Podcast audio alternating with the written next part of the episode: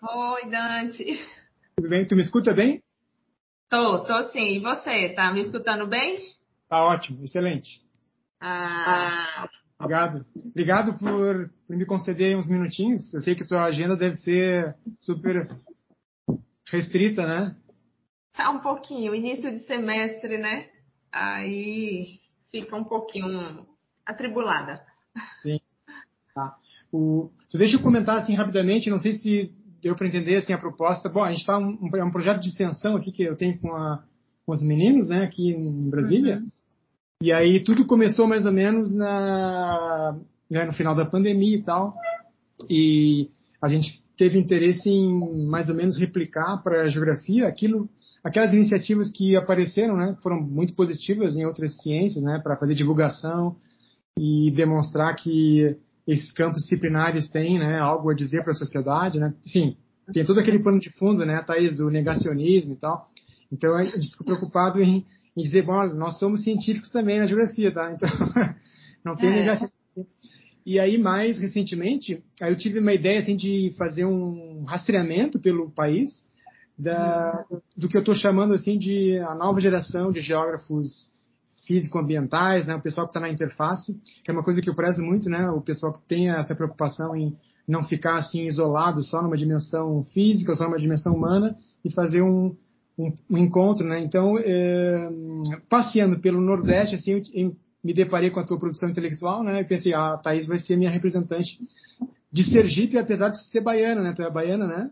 É, é. Mas cresci aqui. Ah, sim? Ah. É, é. Então é uma mistura. Sou mais sergipana do que baiana. Olha que interessante.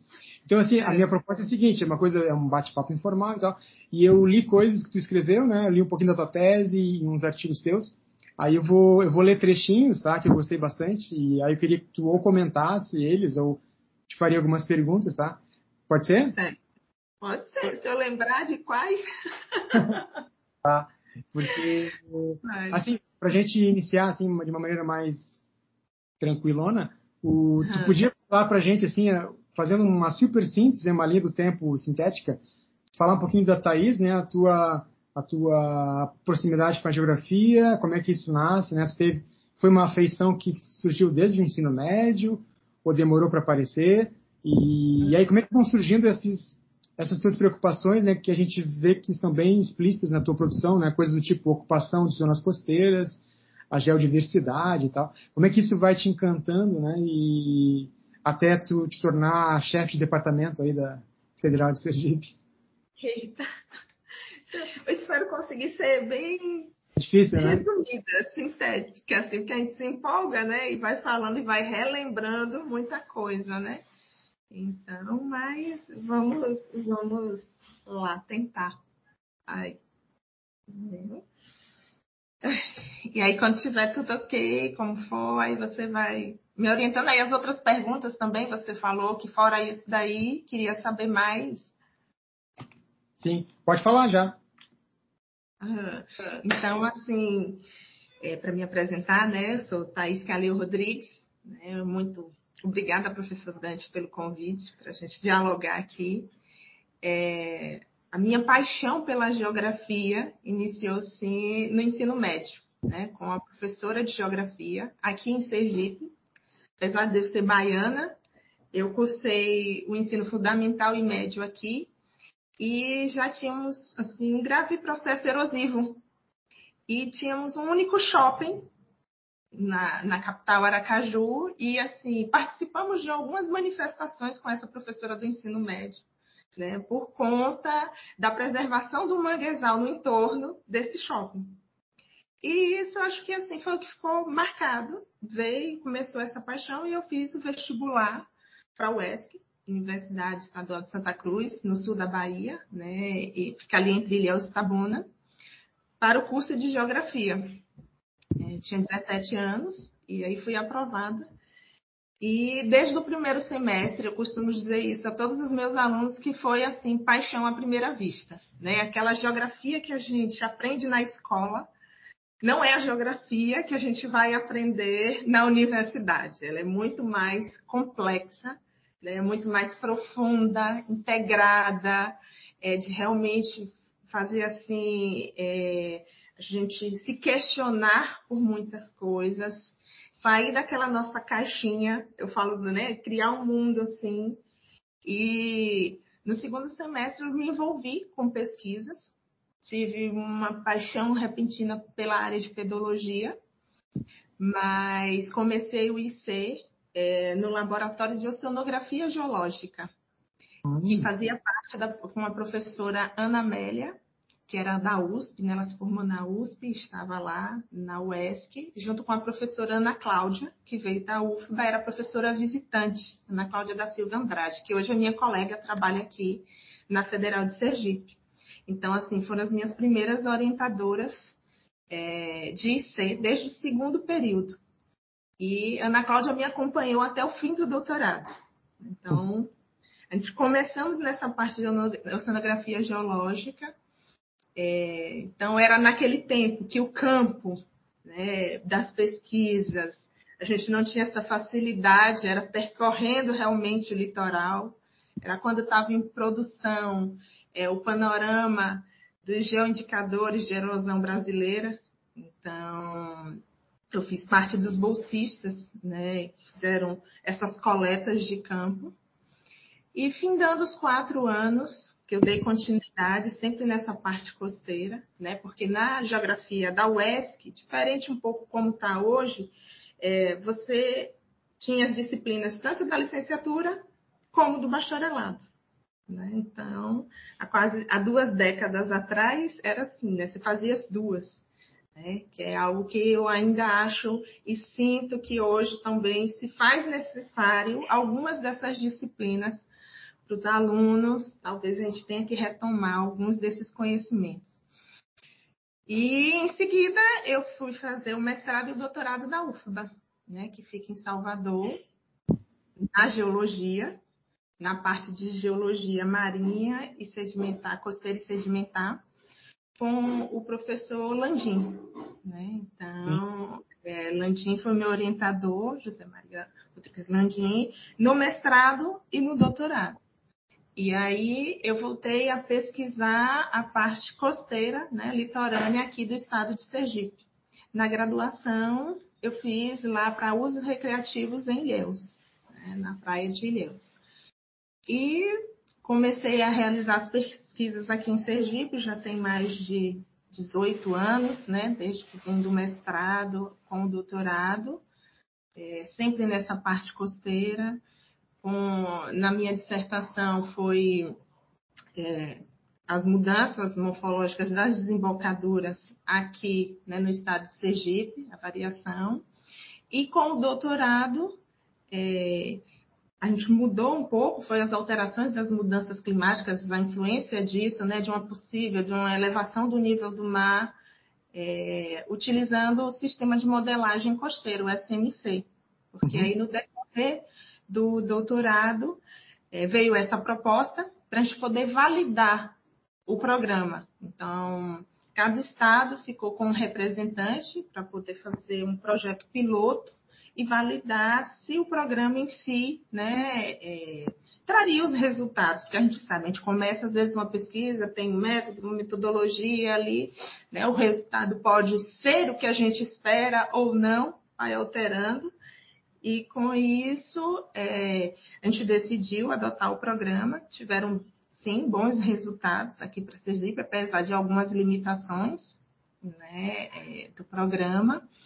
E nesse decorrer entre defesa de tese, finalização, surgiu o concurso para a Universidade Federal de Sergipe. Eu já tinha sido é, substituta em Salvador, lá na UFBA, depois substituta aqui em Sergipe, mas no campus de Itabaiana. Mesmo fazendo doutorado e mestrado, é, eu já era professora de geografia no município e depois no estado, lá na região da Bahia, próxima a Salvador. E no ano de 2014 foi assim, concurso e defesa, foi quando eu defendi a minha tese. Né? Então, três meses de diferença, assim defendendo e assumindo o concurso. E aí de lá para cá eu assumi no departamento de geografia, né? Ministro lá as disciplinas de climatologia, geologia geral, tópicos especial em geologia, trabalho de campo integrado, então, que é uma disciplina que está recorrente comigo, essas de tópicos em geologia e trabalho de campo integrado. E em 2015 ainda eu entrei na pós de geociências, né, aqui na UFS. Então, atuo no departamento de geografia, na pós também de geociências e análise de bacias. Né? Então, é um breve resumo assim do que foi, né? Então tem também sobre a gestão. Agora, em novembro, eu assumi como chefe, mas eu tinha quatro anos de vice-chefia. Ah, então, desde 2019. Já sabia o fino que tu ia te meter, né? É, não. Desde 2019, né, assim, com a gestão, é, que aí é bem intenso, lidar com, né, com tudo, os alunos, mas aí é onde você se envolve realmente na academia. Né? A gente fala que é complicado, mas seria bom todo mundo ter um pouquinho né, dessa experiência para entender realmente como funciona, né? como é a nossa contribuição acadêmica para a sociedade, para não ficar aquela produção, aquela coisa só ali dentro da sala de aula, só na academia, e essa relação, essa proximidade né, com os alunos, eu me considero que eu tenho muito essa troca. Né? Eu dialogo muito com os estudantes, eu participo muito. É, as minhas disciplinas, é, realizamos muitas atividades de campo, trabalhos fora da universidade. Né? E assim, eles brincam que a geografia, a gente está tendo experiências de explorar realmente assim é, vários estados, regiões, é, e eu fico feliz com o retorno, né, nesse sentido, dos estudantes, de, de mostrarem o quanto eles enxergam a geografia quando realizamos essas, essas atividades, né? A integração, o, o, o sair daqui de Sergipe, né? Muitos do interior, que é o perfil dos nossos estudantes, e ter outra visão. Né? Ano passado realizamos uma, uma aula de campo para Ouro Preto. Então, foi um percurso longo, mas onde o diálogo, os debates, o conhecimento, a troca lá com outros professores. É, esse ano fomos para o Geoparque Seridó, Rio Grande do Norte, fomos descendo Pernambuco, é, ali a região de, Mace... de Alagoas, então também Legal. foi é, sempre uma semana de campo bem intenso, né? vivenciando a geografia, as diferenças da geografia, a parte física, a parte humana, social, econômica, assim. Obrigado. Nossa, sua exposição inicial foi super rica, tá? Quase que eu não tenho mais nada para te perguntar. Thaís, o, hum. fazendo a, a, a, propaganda da tua tese, tá? O pessoal que quiser baixar, tá no repositório, né? Da UFPA. Se chama Impacto das Mudanças Climáticas na Zona Costeira do município de Aracaju, Sergipe. Estudo de caso utilizando exatamente o que eu estava falando, o SMC, o Sistema de Modelagem Costeira. Está em 2014 a Thaís defendeu. Eu vou ler, vou ler alguns trechinhos que eu achei bem legais para explorar alguns tópicos, tá? Por exemplo, uma passagem que tu fala, eu acho que seria o teu capítulo 3, que se chama Impacto das Mudanças Climáticas na Zona Costeira. Tu fala assim, vou ler devagarzinho para o ouvinte se atentar. É, na atualidade, quando se fala em mudanças climáticas, remete-se ao conceito de aquecimento global que representa o aumento da temperatura média do ar próximo à superfície terrestre desde a metade do século passado. A suposta causa desta recente mudança climática global é atribuída às atividades antrópicas, emissoras de gases de efeito estufa, especialmente o dióxido de carbono, cuja concentração na composição da atmosfera tem sofrido progressivo incremento em virtude da crescente queima de combustíveis fósseis, da prática de desmatamento e das queimadas. Tá? Então aqui eu, eu, vejo né, a tua, digamos, teu alinhamento, né, o alinhamento da pesquisadora, Thaís, com a tese do, do caráter antropogênico né, desse aquecimento. E a, a, uma das perguntas que eu vou te fazer tem a ver com isso, tá? é, vou ler agora um outro trechinho, mais pro final, assim, uma etapa mais conclusiva da tua pesquisa. Tu fala assim, Thaís, o, esse sistema, né, o SMC Brasil, é uma ferramenta em processo de introdução no país. Sua aplicação na nossa área de estudo, no caso o município de Aracaju, produziu resultados satisfatórios e compatíveis com dados apresentados em outras publicações sobre a dinâmica costeira da região. Depois, um pouquinho adiante, tu fala, trabalhos especializados onde há aplicação de técnicas de modelagem e base de dados, eh, como as fornecidas pelo SM Brasil, viabilizam a melhor avaliação das mudanças morfológicas nas praias induzidas por forçantes naturais, ondas, marés, correntes e ventos. A partir desse conhecimento, pode-se melhor planejar a ocupação em áreas costeiras, diminuindo os riscos de perdas socioeconômicas e minimizando os impactos decorrentes das mudanças ambientais previstas em decorrência das mudanças do clima. Tá? E uma coisa que eu achei legal assim, nessa, nessas passagens tuas aqui, né, são mais em tom de fechamento da pesquisa, é, quer dizer, parece que tem uma pesquisadora que está fazendo uma análise, ou fez uma análise do quadro natural, né, mas é uma análise digamos, com vistas a alguma coisa, né? com vistas a, digamos, gerar um subsídio, né? Uh, quem sabe para é, guiar, né? Ser uma espécie de farol científico de atividades humanas que sejam mais racionalizadas, né? Então isso é uma coisa que eu achei muito bacana assim nos teus textos, né? Que essa que é uma coisa que eu estava procurando mesmo, né? Pessoas hoje que estão preocupadas em não falar só sobre, digamos, a no teu caso, a dinâmica das marés no mundo físico, né? Mas sim aquilo que o conhecimento a respeito pode gerar em termos de até políticas de gestão, né? Então, bah, foi super, super legal isso aqui, tá? O que eu queria te perguntar, né? Se quiser até comentar sobre como é que foi essa pesquisa, fica à vontade. Mas eu queria não perder a oportunidade de fazer, de fazer duas perguntas. Primeiro, eu acho até que tu já falou isso na, na introdução, mas assim, eu queria entender na personagem, na Thaís, como é que tu, como é que tu vai desenvolvendo, Thaís, essa vou chamar assim, de a cultura das ferramentas técnicas. Porque, assim, cá entre nós, não sei como é que é aí no Nordeste, mas aqui em Brasília, e de onde eu vim, né, no Sul, a gurizada tem muita, ou ela é muito reticente, muito resistente a trabalhar com as geotecnologias, ou uma pequena parcela fica completamente apaixonada e fica muito na causa do videogame ali, né? Então, é, como é que, como é que essa cultura das, da, das ferramentas técnicas, que são super importantes, tu vai desenvolvendo assim, né? Foi uma coisa que se deu com conforto, não? ou foi uma coisa que tu teve que quebrar muita cabeça, assim, teve que visitar outras outras áreas. Tu é, tu é uma doutora em geologia, né? Foi, foi fundamental esse, esse contato com os geólogos para tu assimilar melhor essas ferramentas ou nem tanto? No meu caso, Dante, eu acho que nem tanto, porque é, eu acho que desde a graduação, como na geografia, desde lá da geografia, é, essa parte das ferramentas, né, ela foi bem trabalhada. Vou dar o um mérito também aos meus professores, né, da, da UESC, da, da, graduação, então, o professor de geoprocessamento, que naquele tempo, então, era tudo novo, né, a gente saiu da, daquele projeto com as transparências, que eu me lembro que eu ainda apresentei assim, né? Então, a minha, a, o meu TCC ainda foi apresentado assim, para um mundo onde é, esses aplicativos, né, os softwares de, de, de, que a gente realizava qualquer simulação, eu usei a primeira versão do ArcGIS.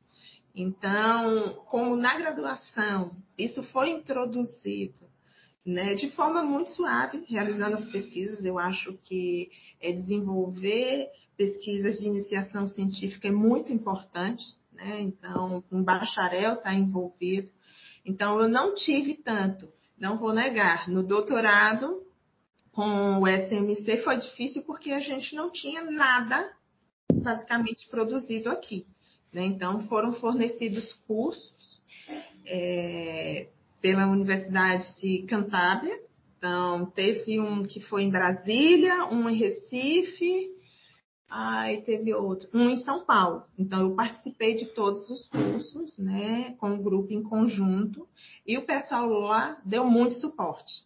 né? Assim, o programa ele demorava muito para rodar, para dava erro, é, erros é, rotacionais. Então a gente tinha que configurar tudo pela posição do nosso lado onde está o oceano ou como é lado lá na Europa. Então essas dificuldades eu tive que enfrentar, assim como os demais colegas que estavam validando, né, o, o, o programa mas foi sofrível, mas foi bem produtivo. Né? Então, os resultados, o que eu vim desenvolvendo depois, então, os, pelo menos Sergipe, os 168 quilômetros né, de faixa litorânea, é, a gente tem um monitoramento muito intenso dessa faixa de coleta de período de verão, de inverno, da ocupação em si. E aí aqui a gente está com severos processos erosivos, principalmente por conta das barragens no São Francisco. Então, São. Francisco é conhecido por todos, né? Hoje só chega 1% dos sedimentos que ficam retidos nas barragens. Então, isso, essa deriva que traz os sedimentos para a costa sergipana, não está chegando. Então, estamos com déficit desses sedimentos. Então, a ocupação em Sergipe é muito concentrada nessa faixa da zona costeira. Né? Vamos dizer assim que só a capital ela tem quase metade da população do estado como um todo. E Aracaju, ela cresceu foi planejada, foi aterrada, era área de manguezal. Né? Então, é, como você colocou, essa sem ser só a parte física, só a maré, só a dinâmica, né? Essa, esse meu envolvimento, eu acho que também vem do cunho da história, do, do, do, do, que eu tenho, da relação que eu tenho com as áreas que eu venho né, desenvolvendo essas pesquisas. Então, eu não me limito só a saber, ah, vai vir uma onda de maior energia aqui, o que é que vai acontecer? Você citou a minha dissertação, no final eu tive que correr, porque teve um evento aqui, o, o governador tinha acabado de entregar uma praça de eventos na Orla. Uhum. Em dois dias, parte dela e os bares que tinha na Orla aqui foi demolido. Então, eu estava em Salvador, eu vim para poder fazer os registros disso e inserir ainda na, na dissertação então, eu acho que tudo isso faz com que eu tenha né, essa país de hoje, essa visão da gente conseguir casar isso dessa parte, né, do que colocam lá, assim, vamos dizer, mais físico da geografia, com também o associado à ocupação, ao humano, ao econômico, a essas ferramentas, ao processo de adaptação, né? Agora é, surgiu até outro convite, porque também aí por Brasília é, eu fui convidada pela SPU e estamos desenvolvendo o projeto de modelagem diária sobre influências de marés, uhum. justamente para poder é, testar as ferramentas e ajudar a SPU a observar até onde vai essa influência de maré em todo o litoral brasileiro, né, nos três estágios, macro, meso e micro marés. Então, a gente está começando a equipe começou agora, 1 de dezembro, é um ano de labuta ajustando. E aí é a primeira semana que estamos tendo as reuniões, tudo, e será um ano e meio aí de trabalho para poder depois treinar e, e, validar realmente uma ferramenta que ajude, porque até hoje é feito manualmente, né? Eles ah. têm essa queixa que é de 1831 ainda, a linha de pré-amar, que eles vão calcular 1831 e a gente vai tentar né, aí ajudar com essas ferramentas, essas modelagens, a suprir essa deficiência na, também na delimitação. Interessante, hein? O... É. A outra pergunta que eu te farei, assim, ela é uma pergunta meio clichê, assim, mas eu queria que tu te posicionasse, assim, porque tu é professor de climatologia, né, Thaís? E a tua tese ele, ele tratou do tema das mudanças climáticas. Eu queria saber como é que tu te posiciona assim nessa arena de discussão, esse debate, assim, pelo menos na, na, no olhar da opinião pública, estaria havendo um desacordo entre os especialistas, né? Eu queria saber como é que tu, como é que tu interpreta essa coisa assim de, digamos, né? Tem, por um lado tem um, uma cisão entre aqueles que negam, né, que estaria havendo um aquecimento, talvez seja um percentual muito reduzido, reduzido dentro da ciência geográfica, né, quem nega, digamos. Mas tem uma, digamos, uma segunda discussão em que a cisão era diferente, né? O pessoal que, ok, admitem o aquecimento, mas alguns diriam que talvez os fatores antropogênicos não seriam os desencadeadores, né? Não seriam pelo menos prevalecentes. E outros que defendem que sim, né? O pessoal mais ligado ao IPCC. Então, eu queria saber assim, como é, como é que tu interpreta isso, ou seja, a gente poderia dizer, Thaís, que é só uma controvérsia previsível em toda a ciência, ou pode ser alguma coisa mais grave, do tipo assim, tem negacionistas dentro da ciência. Que que tu, como é que tu interpreta isso aí? Eu costumo dizer em sala de aula, né? A gente dialoga muito sobre isso. Eu falo, olha, é, ser meio geógrafa, meio geóloga, essa interação me ajuda um pouco, né? A me posicionar. E foi interessante que na minha banca da defesa da tese, né, foi aconselhável, a gente tinha um professor que defendia e um que não. Né? Então, desde a qualificação, justamente para a gente poder é, não ficar na nossa zona de conforto. Né? E, nesse sentido, eu coloco que a gente tem que ter, tem essa controvérsia, né, vamos dizer assim, em toda a ciência, é, mas a gente, eu costumo analisar pela escala né? a escala geológica e a escala do homem. Então, é, eu acho que isso fica muito perdido. Né? Então, o planeta em si, ele já passou por inúmeras variações né, de resfriamento e aquecimento. A tendência do que se coloca naquele gráfico geológico é que, na realidade, estaríamos indo para um resfriamento, né, numa descida daquilo dali.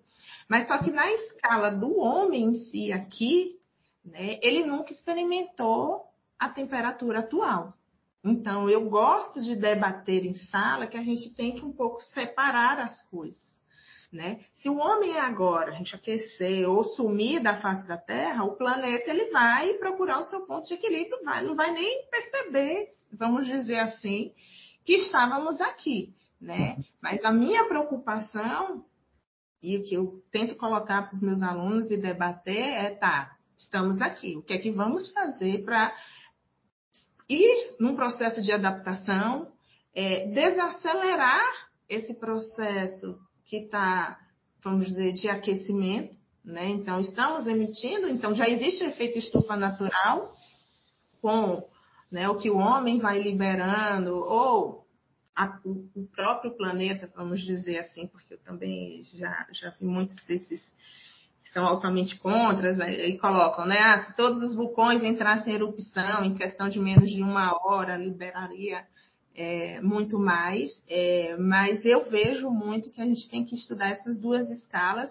e tentar por uma saída de que nessa escala do homem, como a gente não acelere e como assim não seja tão sentido como está sendo agora. Essa é a minha visão, entendeu, Dante? Que é o que eu tento trabalhar em sala de aula com, com os estudantes. Não negando um aquecimento, mas também mostrando que existe o processo natural. Então, aí eu trago todo esse acontecimento físico para o período da humanidade. Né? Sim. Interessante. Quer dizer, o fato de tu chamar a atenção dos alunos para o raciocínio de escala é super decisivo para eles também fugirem das armadilhas extremistas, né? Legal. E isso, por exemplo, eu mostro até em, um, em uns slides da parte costeira.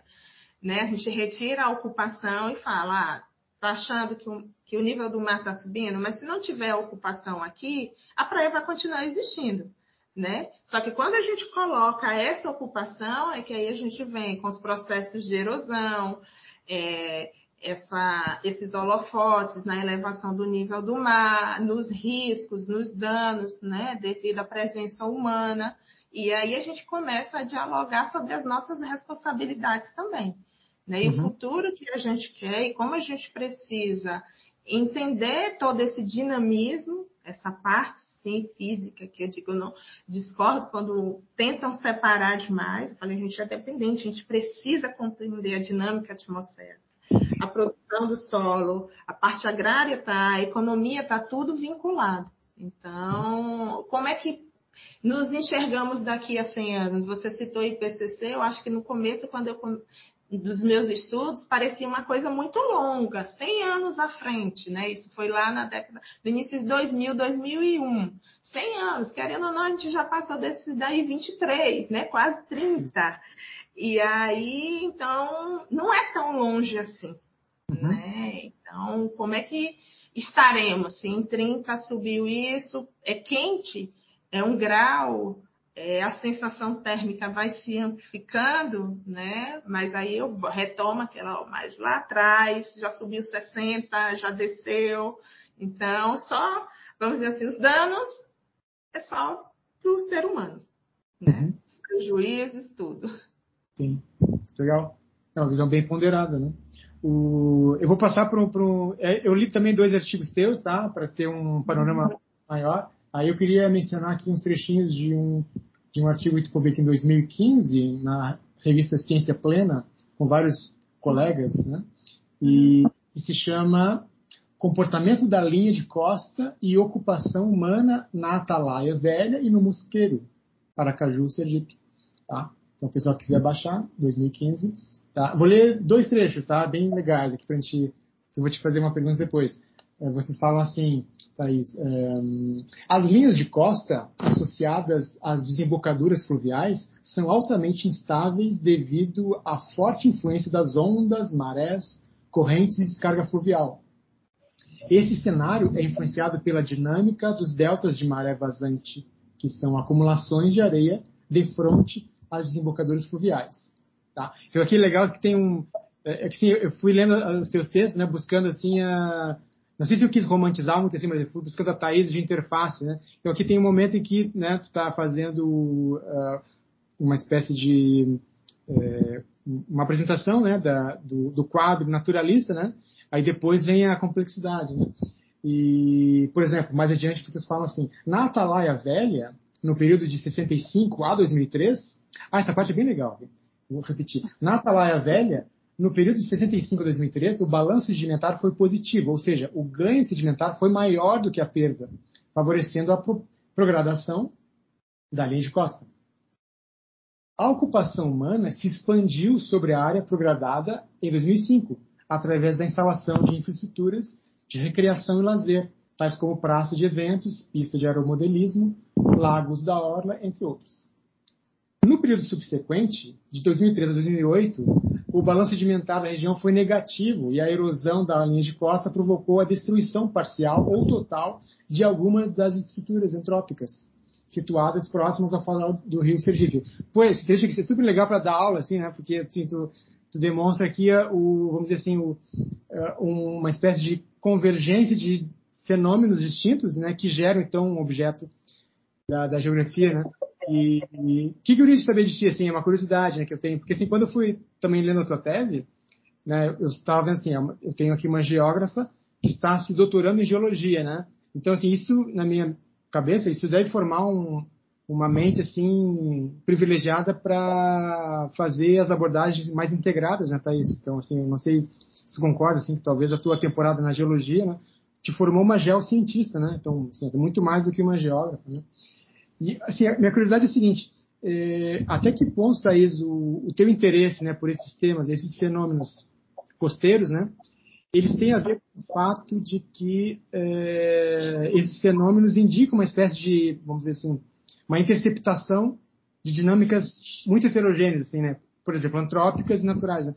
Será que isso é o que te fez ficar cativada por esse fenômeno ou foi uma coisa que tu nem racionalizou, assim, aconteceu meio espontaneamente. Porque, assim, na minha visão romântica, teria sido isso, né? Então, a, a Thaís escolheu isso aqui porque, nossa, ela é rico, né? são fenômenos ricos em termos de complexidade socioambiental, né?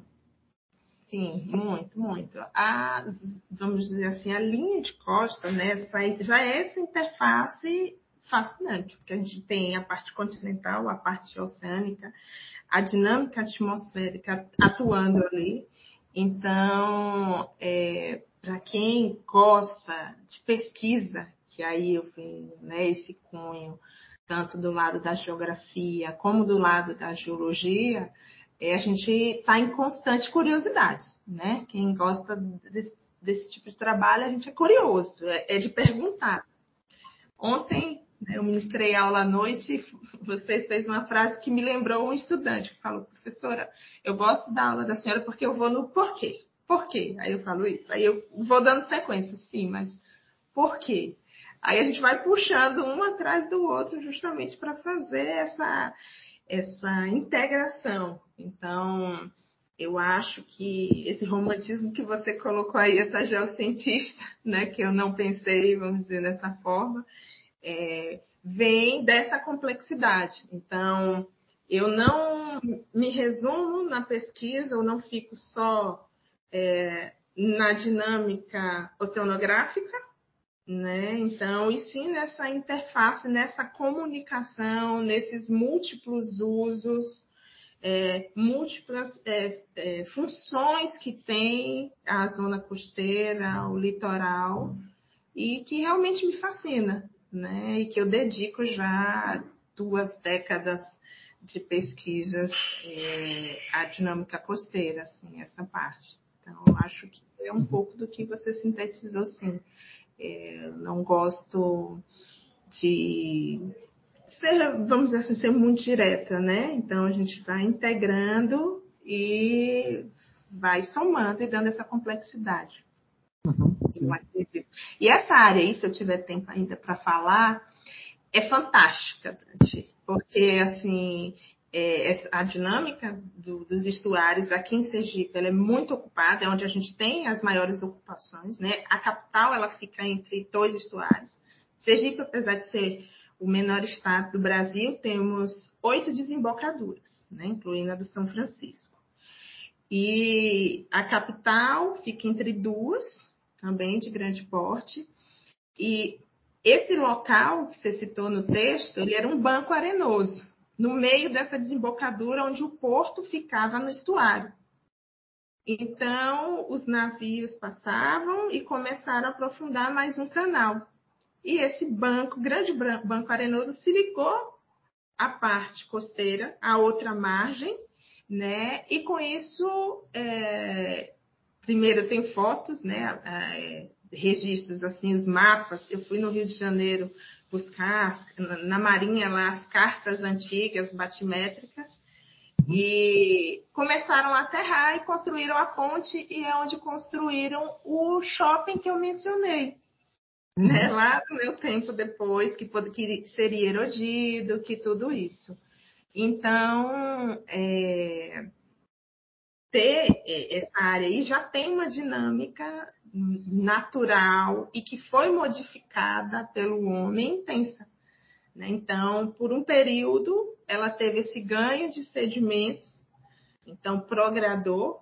Né? Hoje, quem conhecer Aracaju, a orla dela, chegar no calçadão, vai saber que a água já bateu ali. Agora você olha, você tem mais de 60 metros de faixa, 600 metros de faixa de areia em alguns pontos, né? E já próximo bem à desembocadura foi onde aconteceu depois esse processo de erosão, da retirada, porque o canal do rio ele está muito próximo, ele quer voltar à sua posição anterior, né? Que foi antes do aterro de consolidarem. Mas aí a gente sabe o que essas áreas quanto mais próxima né, da praia, tudo começam a ser valorizadas.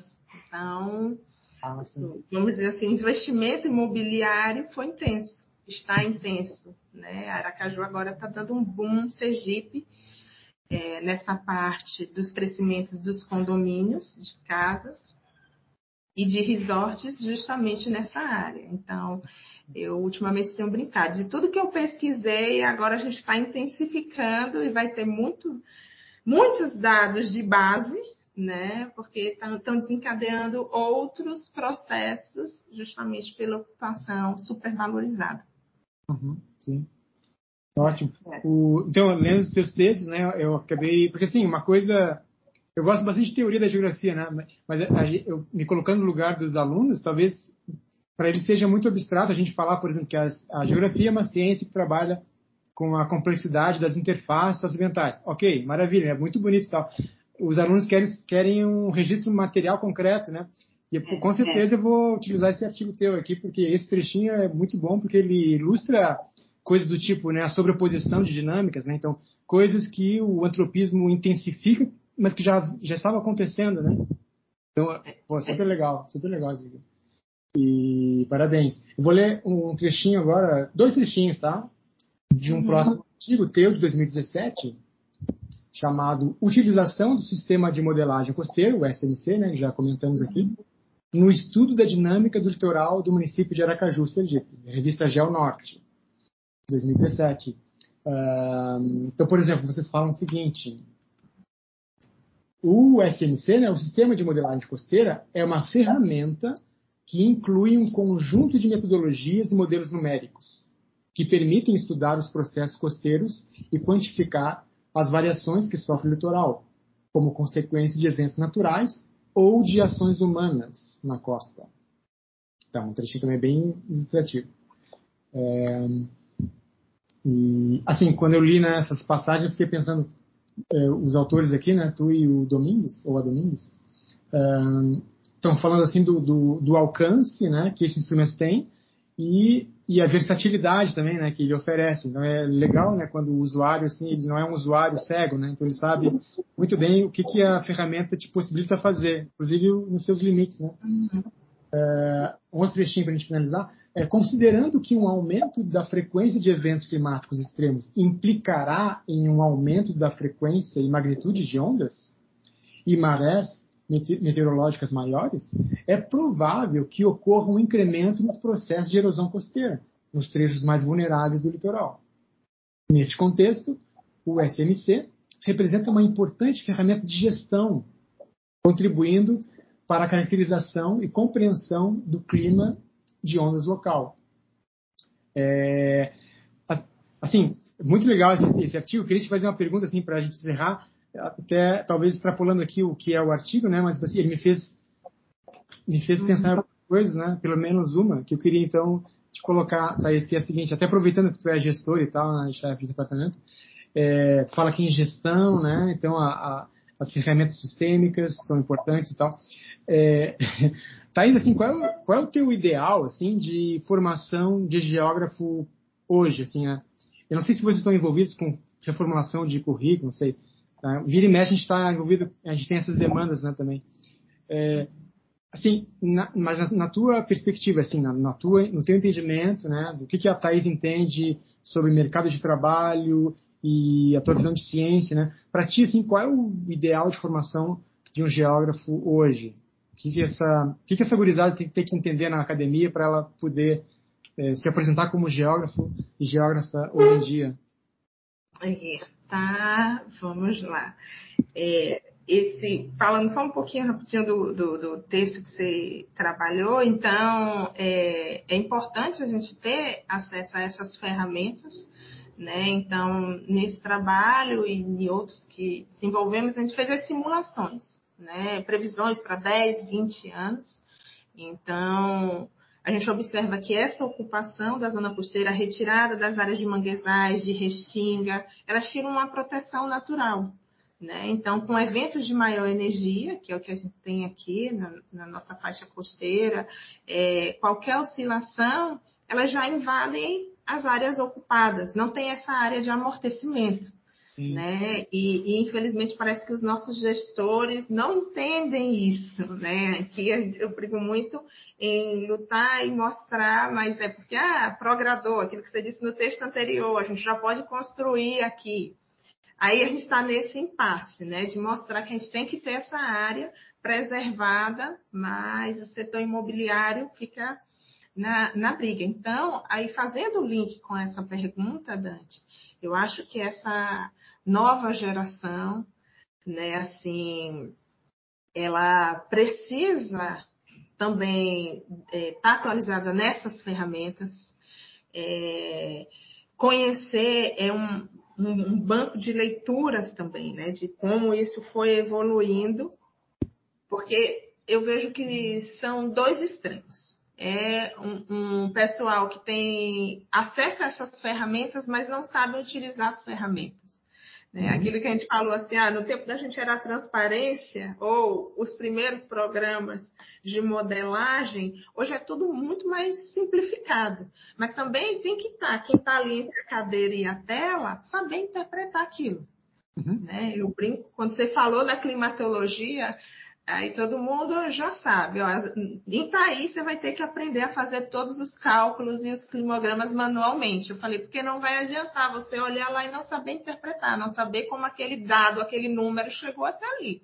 Claro. Vocês irão trabalhar na área de consultoria, vai pegar os dados e vão fazer aquele Frankenstein. Né? Vão montar, mas não vão saber de fato o que está acontecendo. E é, o que a realidade nos mostra aí de vários problemas né, é, causados por uma ingerência, por não ter uma responsabilidade nesse sentido. Sobre o mercado de trabalho, aqui estamos nessa reformulação, né, desde que eu entrei na UF, já quase 10 anos, é o currículo antigo. É, está, mudamos o de licenciatura, que ainda não entrou em vigor, e vamos mudar agora o de bacharelado. Né? Estamos iniciando as reuniões. Sergipe, vou falar da minha realidade local, assim, é, não absorve os nossos geógrafos. A gente não tem concurso, né, assim, para os geógrafos. Então fica tudo muito restrito a empresas de consultoria. Então é, é, é algo que também precisa ser revisto, militado, para que tenha um geógrafo bacharel, vamos dizer assim, nas prefeituras, encabeçando esses projetos, né, para ter essa visão integrada, porque é, é, o profissional que tem, né, a gente ficou aqui porque eu tenho talvez uma visão, né, fiz após na geologia, é, tenha somado e essa ciência que também dá essa visão mais complexa. Né? E aqui a gente tem esse problema, né? muita dificuldade até para os alunos estagiarem. Sim. Então, é, é, a nossa realidade e o nosso currículo é, precisa também ser reformulado. Né? A geografia em Sergipe é muito antiga, ela é de 1951. É o curso mais antigo de antes da, da universidade. Então, você saía é, do campus, né, da formação da UFES mesmo. Né? Então, a geografia aqui tem história. E tem uma história, tem o um programa de pós-graduação de mais de 40 anos, e que a gente está lutando para que esses alunos eles tenham sim oportunidades, né, um mercado de trabalho aí, que eles sejam competentes e tenham essas habilidades né, desenvolvidas na academia, essa visão mais, é, mais ampla, né, esse cunho social, né, não só mercantilista, vamos dizer assim, do capital, no sentido de que às vezes você é pressionado. Eu brinco muito na sala de aula, ó. Bacharel aí, não pense que é o professor de licenciatura que vai sofrer, não, é você, viu? Porque quem vai contratar quer o resultado deles, né? Então, eu, a gente dialoga muito, eu tento colocar muito esse posicionamento para os estudantes aqui. Uhum. Pô, que ótimo, Thaís. Pô, um prazer enorme te conhecer, viu? Obrigado mais uma vez por me conceder uns minutinhos né, na tua agenda. E tu está em casa ou na universidade aí? Em casa. Ah, tá. Está caro ali. Não, já vou te liberar. Thaís, obrigado mesmo, viu? Foi um prazer te conhecer. E uhum. só uma, uma, curiosidade, assim, eu estava vendo no teu Lattes que tu teve uma passagem por Pelotas, na Federal de Pelotas. Ai, sim. Sabe que eu sou de Pelotas, né? Eu, sou, eu nasci lá. É, amo Pelotas. Foi o meu pós-doutorado, entre 2018 e 2019. Aí eu fiz na geografia lá com o professor Adriano Simon e foi onde eu enveredei um pouco para a geodiversidade. Né? Então, eu tenho esses dois grupos de pesquisa coordeno o de Dinâmica e Modelagem Costeira e o de Geodiversidade de Sergipe. E ah. finalizamos uma dissertação agora de mestrado sobre o índice de geodiversidade é, do, do estado de Sergipe. E estamos publicando um capítulo de livro, né, que vai ser um por estado. Aí, e aí eu estou encabeçando daqui e é outra área, assim, que eu digo que une, né, tudo isso, porque eu estou com um grupo de 10 alunos e estudantes e a gente está desde a parte física, como a cultural, histórica, é uma aluna agora foi convidada também, apresentou trabalhos sobre a cidade de São Cristóvão, todo o patrimônio histórico que a cidade tinha. Então foi um trabalho, vamos dizer assim, que recebeu alguns elogios e que une, casa, tudo isso que a gente debateu aqui, né? Também. Aí eu fico super feliz. Legal. Como é que foi tolerar aquele frio úmido lá de baixo? Amei, amei, sinto saudade. Muito. E olha que me colocaram para ministrar uma disciplina em agosto, porque disseram que eu tinha que realmente passar pelo frio. Mas assim, super me adaptei, gostei, fiz vários amigos lá em Pelotas. E vivo dizendo, vamos voltar. Eles, ah, eles passaram o calor do Nordeste. Ah, bom. Porque os professores de lá vieram fazer um campo aqui, aí eu também levei logo para o semiárido. Daqui fomos para a Serra da Capivara, então eles bem ali pegaram bastante calor. Foi uma troca. Uma troca de domínios morfoclimáticos. Hein? Isso, justamente. É isso, obrigado de novo, viu, mais uma vez, e eu vou continuar acompanhando a tua produção, vou ficar de olho aí nesse projeto do Pré-Amar, né, que vai estar tá nascendo aí. É. E e Feliz Natal para ti também e até uma próxima. Obrigadão mesmo, viu? Muito obrigado, Dante. Eu que agradeço. Tchau, tchau. Tchau.